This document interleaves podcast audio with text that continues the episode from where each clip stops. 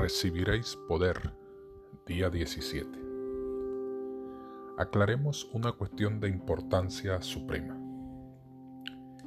Si el Espíritu es una persona divina, pero lo consideramos como una influencia impersonal, estamos restando a esta persona divina el respeto, el honor y el amor que le debemos.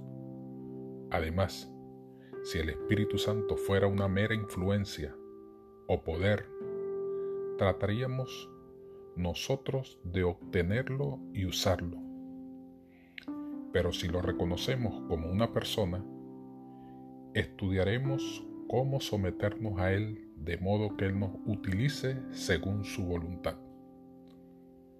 Si pensamos que podemos poseer al Espíritu Santo, nos sentiremos inclinados a engreírnos y gloriarnos.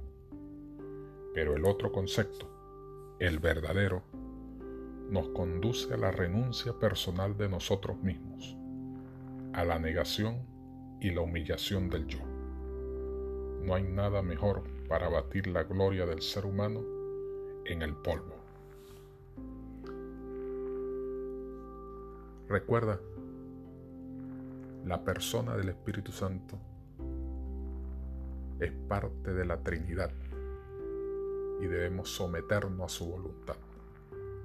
Dios te bendiga en este día y recuerda, alaba, confiesa, agradece, pide, recibiréis poder.